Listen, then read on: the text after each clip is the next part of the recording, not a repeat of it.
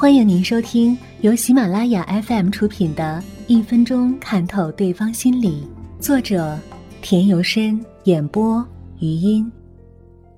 从细微之处揣摩心理。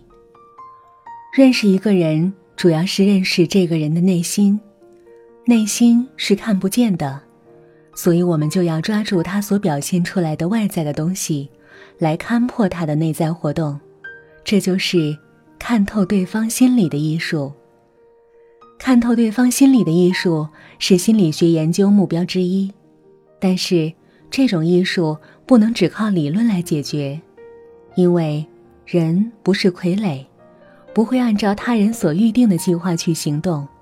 必须配合实际生活中人与人之间微妙的关系来进行。通过察言观色来揣摩对方的行为，你可以仔细观察对方的举止言谈，捕捉其内心活动的蛛丝马迹，也可以揣摩对方的状态神情，探索引发这类行为的心理因素。崇德七年，公元一六四二年，明朝大将洪承畴。在嵩山战败被俘，皇太极极力劝其投降，但洪承畴誓死不降，骂不绝口，表示只求速死。皇太极无可奈何，只得烦劳范文成前往劝降。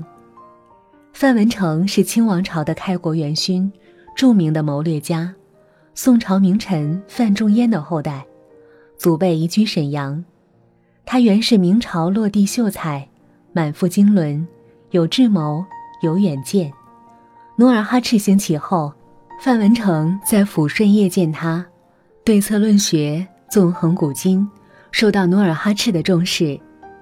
范文成去看望洪承畴，且不提起劝降之事，只是天南海北，说古道今的随便闲谈，从中察言观色。说话中，梁上积尘落在洪承畴衣襟上。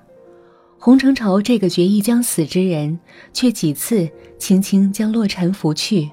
这个下意识的动作，他人不会留意，却逃不脱明察秋毫的范文成的目光。他由此判定，洪承畴必可睡降。他向皇太极蛮有把握的报告说：“我看洪承畴是不会死的，他连自己的衣服都那么爱惜，更何况自己的性命呢？”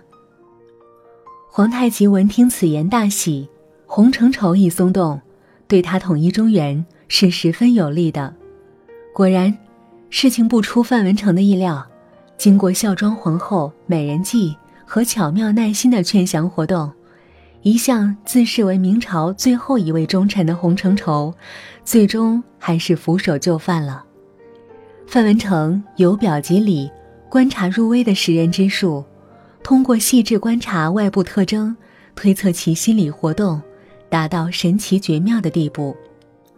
在这个故事里，通过范文成神奇的由表及里的洞察，瞬间透视了对方的心理。真正的察人高手，往往就是从别人不注意或很小的事物，能看出很多的东西来。楚国有一个人涉嫌犯罪，虽然宰相调查了三年。可是，一直都不能判他的罪。他很想知道宰相的心思，但是身为嫌疑犯，又不好直接去问宰相。他忐忑不安，心想：我到底有没有罪呢？如果我有罪，我的房产一定会被没收。为什么宰相一直没有采取行动呢？他想了很久，最后终于想到了一个办法，去试探宰相的心意。他拜托一位跟宰相很有交情的人去办这件事。那个人见了宰相，脱口就说：“那嫌疑犯的房子能不能让给我住呢？”他想，如果宰相答应了，就表示这个人有罪。但是宰相摇摇头说：“不，这个人没有罪，这幢房子不能让给你住。”当那个人要离开的时候，宰相暗叫一声：“糟了！”肯定是那个人让他来试探虚实的。宰相连忙问自己朋友，是不是受人之托来摸底的？那个人佯装不知情，推说没有。但实际上，宰相已经输了一招。宰相一心盯着那个可能犯罪的人，却没能防卫他四处出击。从另一个角度，终于让他摸清事情严重到什么程度。通过对一个人的气质、个性、品格、学识、修养、阅历、生活以及情绪活动特征，可以看出一个人内心深处的潜意识举动。就像柯南道尔笔下的福尔摩斯侦探，会注意对方为人所疏忽的特征，譬如，从对方的右手中指上有老茧，指头上沾有墨水，衣服的肘部磨得油光，可推测该人从事案头工作；又如看对方的背影，右肩下垂，而且身上发出消毒药水的臭味，则揣测是牙医。有经验的推销员或店员。通常是鉴别初次见面者身份的天才。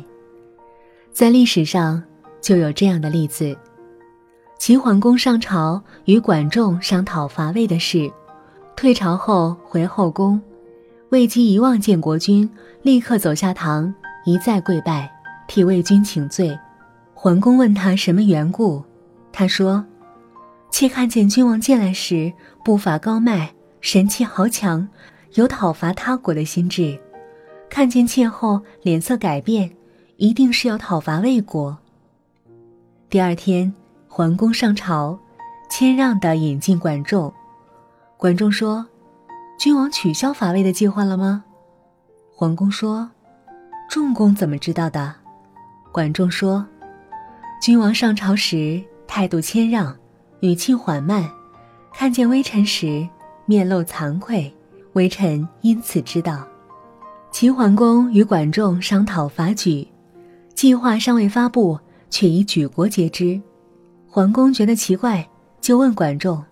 管仲说：“国内必有圣人。”桓公叹息说：“白天来王宫的义夫中有位拿着木杵而向上看的，想必就是此人。”于是命令义夫再回来做工，而且不可找人顶替。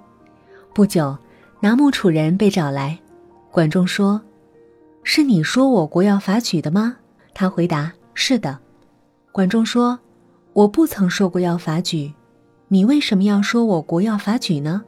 他回答：“君子善于策谋，小人善于臆测，所以小民私自猜测。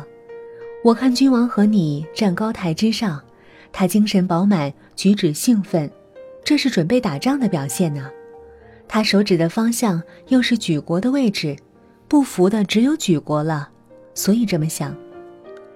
潜藏在人内心的冲动、欲望、想法，都会通过言行表露出来，所以要了解对方意图，可借观察言行来读懂他的心思，是一种比较准确的识人大法。